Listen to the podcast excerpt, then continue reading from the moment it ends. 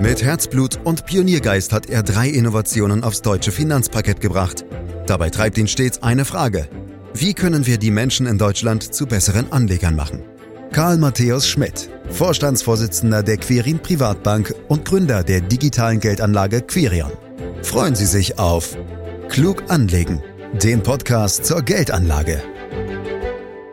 Die Börse ist für viele ein Buch mit sieben Siegeln, das jedoch oft eine gewisse Faszination ausstrahlt. Und so gibt es sicherlich den einen oder anderen, der Aktien oder auch ETFs kaufen möchte, aber nicht so ganz genau weiß, wie das nun geht. Wie startet man also an der Börse? Wo sind mögliche Fallstricke? Und wie kommt man zur richtigen Anlagestrategie? Antworten darauf in diesem Podcast, den Sie überall da abonnieren können, wo es Podcasts gibt, zum Beispiel bei Spotify. Fragen an Karl Matthäus Schmidt, Vorstandsvorsitzender der Quirin Privatbank AG und Gründer der digitalen Geldanlage Quirion. Hallo Karl. Hallo Andreas. Ja, was sollte denn jetzt der aller, allererste Schritt sein, bevor man überhaupt an der Börse startet? Ja, also erstmal hast du als Kunde heute jegliche Wahlmöglichkeiten. Also es ist wirklich ein richtiges Schlaraffenland. Aber im Grunde genommen musst du dir am Anfang über zwei Dinge klar werden. Möchtest du die Wertpapiere online oder über den klassischen analogen Weg kaufen, also sprich über die Filiale? Und das Zweite, willst du dein Depot in Eigenregie führen, also alles selber entscheiden, oder willst du eine qualifizierte Beratung? Oder vielleicht eine Vermögensverwaltung, in der du zwar eine Anlagestrategie vorgibst, aber die konkreten Kauf- und Verkaufsentscheidungen an das Portfolio Management delegierst. Noch bis vor kurzem gab es online im Grunde nur ohne jede Beratung. Mittlerweile aber gibt es da auch die Möglichkeit, sich qualifiziert beraten zu lassen, sogenannte hybride Beratungsmodelle. Die beiden Entscheidungen, digital oder analog und mit oder ohne Beratung kann man heute also wirklich unabhängig voneinander treffen. Und was war persönlich dein erster Schritt, bevor du das erste Mal an der Börse investiert hast? Ehrlich gesagt habe ich vorher gar nichts gemacht, Andreas, weil nee. wir ja eine Bank hatten.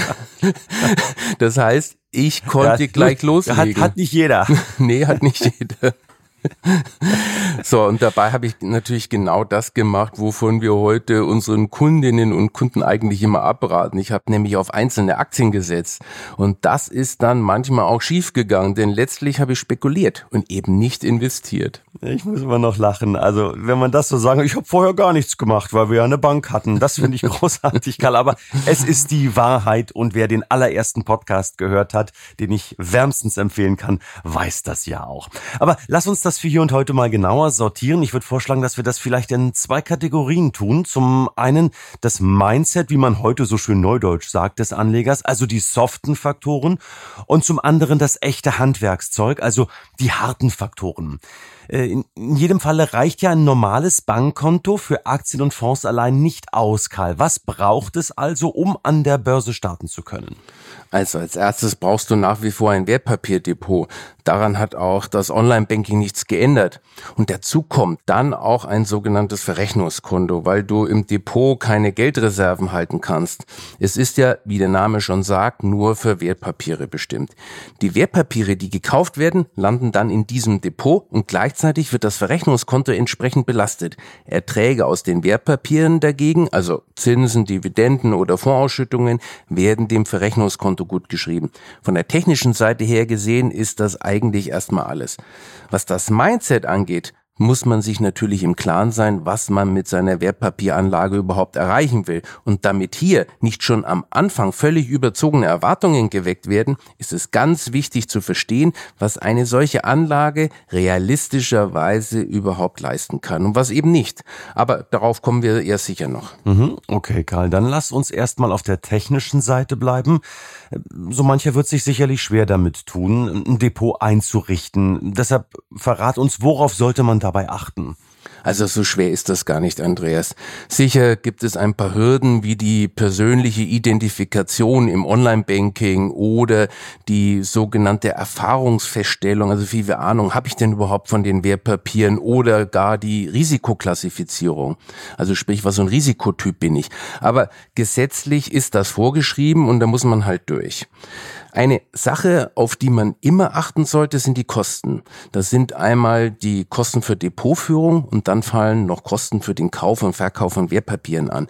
Und die Produkte selbst verursachen ebenfalls noch Kosten, die letztlich ja auch von den Anlegerinnen und Anlegern getragen werden müssen.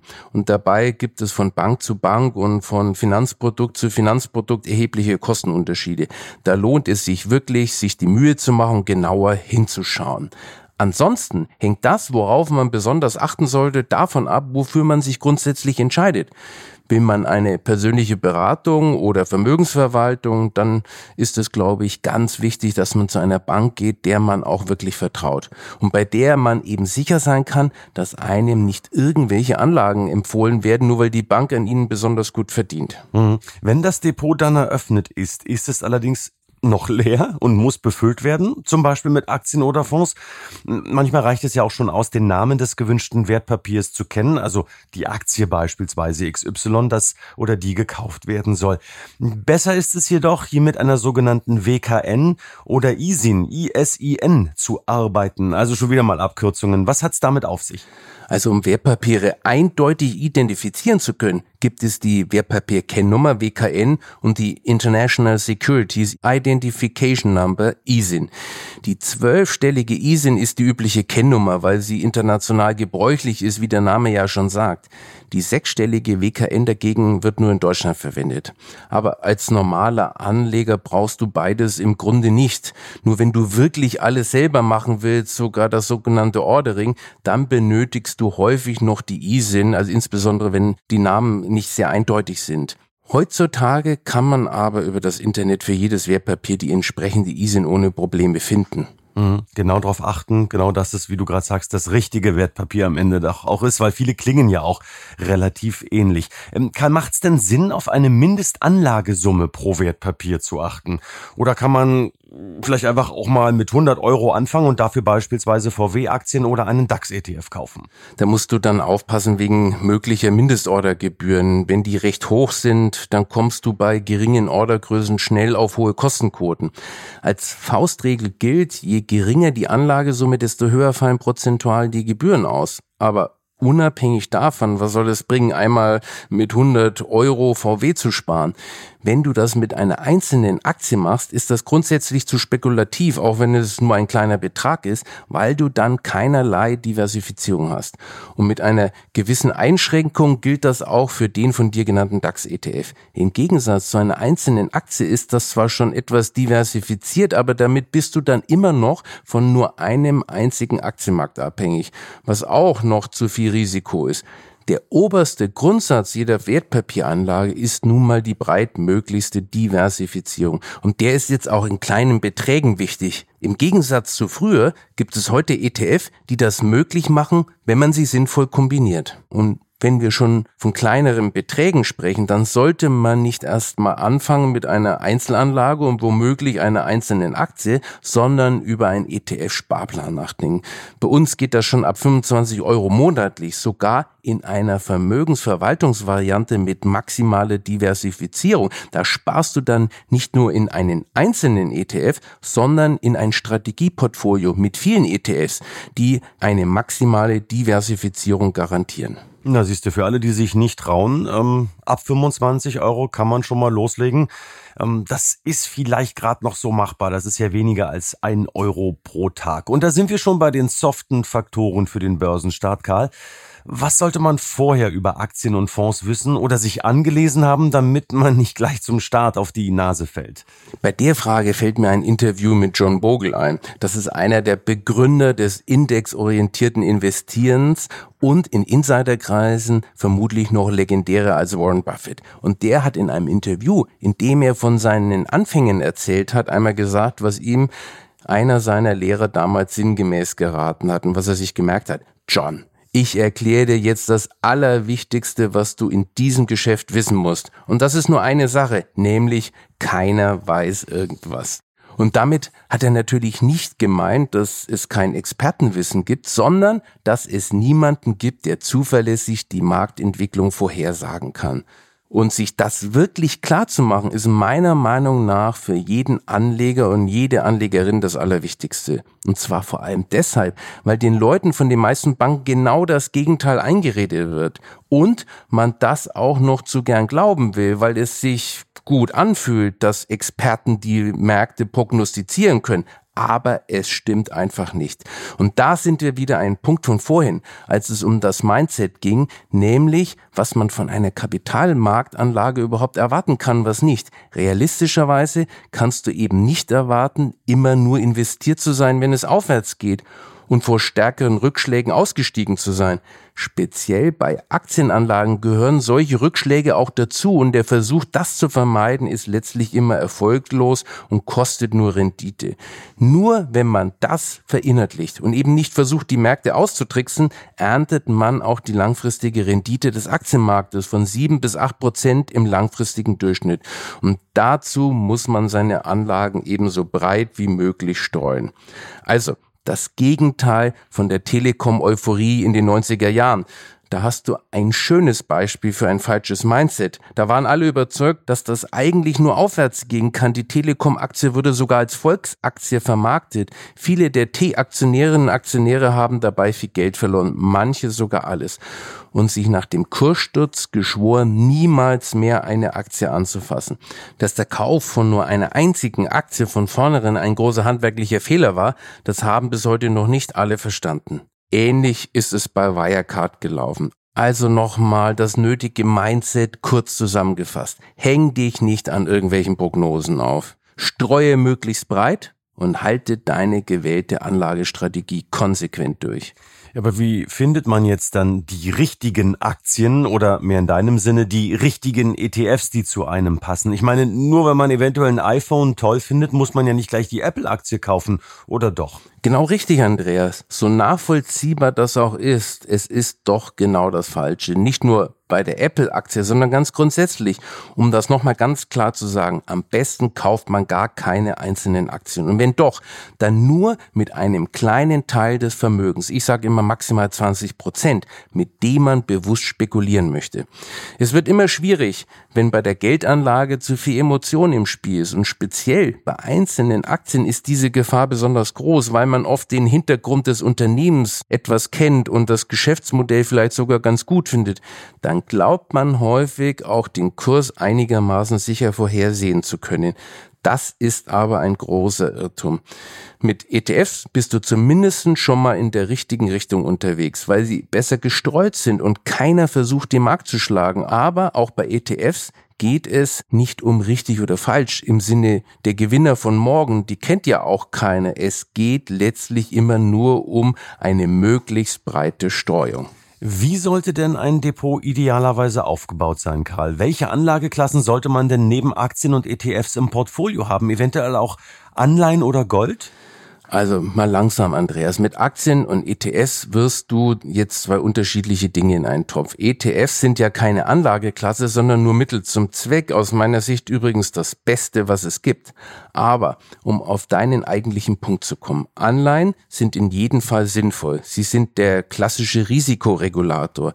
Nicht alle vertragen ja die Schwankungen eines reinen Aktienportfolios.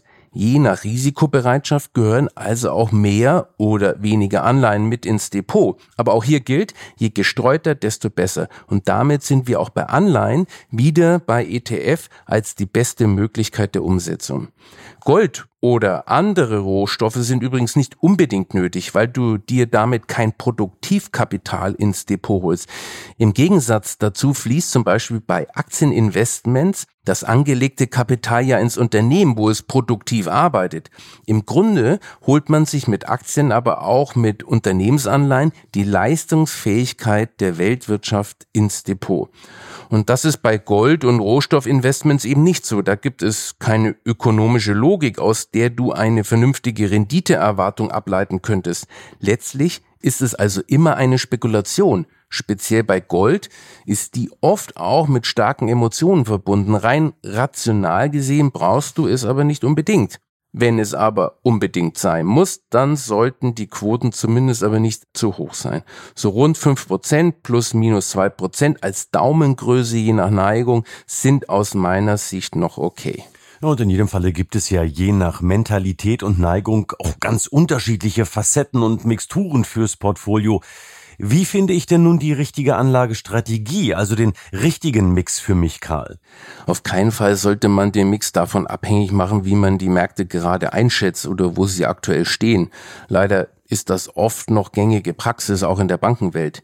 Mentalität und Neigung sind aber trotzdem wichtig, Andreas, denn die individuelle Aktien- und Anleihenquote sollte daran ausgerichtet sein, und zwar ausschließlich und keinesfalls daran, wie man aktuell gerade die Marktaussichten einschätzt.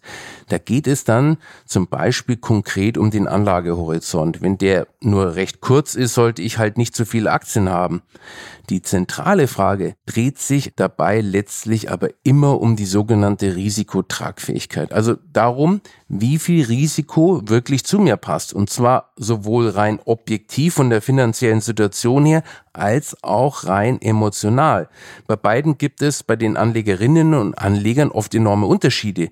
Und diese Unterschiede wirklich angemessen zu berücksichtigen, ist vor allem deshalb wichtig, weil nur dann eine Strategie auch durchgehalten werden kann, wenn es mal stärker runtergeht. Das schaffst du aber nur, wenn du ein für dich verträgliches Risiko im Depot hast. Eine Strategie konsequent durchzuhalten ist aber zwingend nötig, wenn man die Renditen der Märkte langfristig realisieren will. Und das sind natürlich alles Punkte, die man sehr gut im Rahmen einer persönlichen Beratung abklären kann. Mittlerweile kann man sie aber auch in der Online-Welt gut ausloten.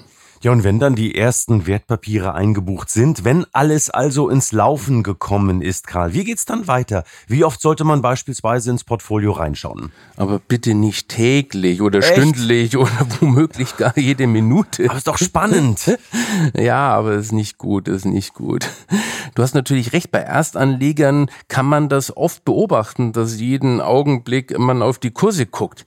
Natürlich ist es am Anfang spannend, die Bewegungen nachzufolgen, aber es ist am Ende sinnlos. Andererseits bin ich auch nicht der Meinung, wie das der alte Costolani mal formuliert hat, dass man investieren und sich dann schlafen legen sollte. Denn ganz unbetreut sollte man ein Depot auch nicht lassen. Von Zeit zu Zeit ist zum Beispiel ein sogenanntes Rebalancing nötig. Das heißt eine Anpassung der Quoten an die gewollten Größen. Nehmen wir mal an, du startest mit einem 50-50 Depot, also 50% Aktien und 50% Anleihen, weil das so am besten zu deinem Anlageprofil passt, über das wir ja gerade gesprochen haben. Und die Aktien entwickeln sich dann extrem gut. Nach einer Zeit X haben die Aktien dann ein Gewicht von, sagen wir, 60%. Damit hast du dann aber deutlich zu viel Risiko in deinem Depot. Grundsätzlich passen ja die 50% zu dir. Da muss man also die Gewichtung entsprechend anpassen. Also Aktien verkaufen und dafür Anleihen kaufen. Und nebenbei, Andreas, damit ist man übrigens automatisch antizyklisch unterwegs. Denn man kauft dann ja dadurch Aktien nach, wenn sie billig sind und verkauft sie teuer. Zumindest bei größeren prozentualen Verschiebungen sollte dieses Rebalancing daher zeitnah geschehen und idealerweise auch grundsätzlich einmal im Jahr. Weil der Markt sich auch permanent verändert, kann es manchmal sinnvoll sein, das eine oder andere Produkt auszutauschen, wenn es neue gibt, die ihren Zweck besser oder günstiger erfüllen. Und es kann ja auch sein, dass sich die persönliche Situation geändert hat und damit auch die Risikotragfähigkeit. Dann muss die Strategie auch angepasst werden. Was die persönliche Situation angeht, sollte man als Daumengröße zumindest einmal im Jahr überprüfen, ob die Depotaufstellung noch passt. Bei all diesen Punkten kann man sich professionell unterstützen lassen oder es einfach selber machen. Hm. Alles also nach persönlichem Gusto. Aber ein bisschen Spaß, Karl, sollte das dann doch schon machen, finde ich, damit die Geldanlage eben nicht zu einem reinen Job oder auch Nebenjob verkommt. Oder wie war das bei dir? Andreas, ich glaube, du gehst mal wieder von dir persönlich aus und dass du ein Zocker bist, das wissen wir doch alle, oder? Hallo. Aber wenn ich zum Beispiel unsere Kunden sehe, den meisten geht es bei ihrer Anlage nicht um Spaß, sondern darum, dass das Geld vernünftig angelegt ist und keine unnötigen Risiken entstehen.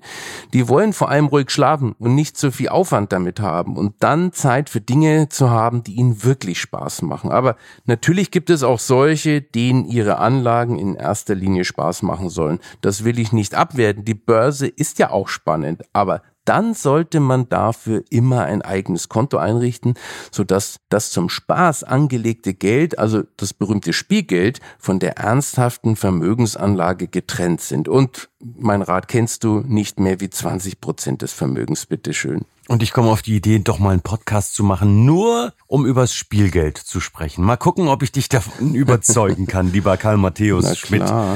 Danke heute für diesen Podcast, meine Damen, meine Herren. Ein Podcast, der jeden Freitag erscheint. Am besten abonnieren Sie ihn direkt, um keine Folge zu verpassen. Sie können ihn natürlich auch weiter empfehlen, Ihren Freunden oder auch Bekannten. Wenn Ihnen diese Folge gefallen hat, bewerten Sie uns gern, empfehlen Sie uns weiter. Mehr Infos unter www.quirinprivatbank.de. Ihre Fragen können Sie loswerden und auch Anregungen selbstverständlich unter podcast.quirinprivatbank.de. Und für heute sage ich ganz herzlichen Dank fürs Lauschen. Das war Klug anlegen. Der Podcast zur Geldanlage der Quirin Privatbank mit dem Vorstandsvorsitzenden Karl Matthäus Schmidt. Wir freuen uns über Ihre Rückmeldungen und Themenwünsche, die Sie uns gerne an podcast.querinprivatbank.de senden können. Die Querin Privatbank steht für echte Unabhängigkeit, da sie auf Provisionen und hauseigene Produkte verzichtet. Das innovative Anlagekonzept Markt, Meinung, Wissen beruht auf bewährten Erkenntnissen der Finanzmarktforschung und investiert frei von Prognosen in den weltweiten Kapitalmarkt. Die Bank unterstützt interessierte Anleger bei der Altersvorsorge und dem langfristigen Vermögensaufbau. Mehr Informationen erhalten Sie unter querinprivatbank.de.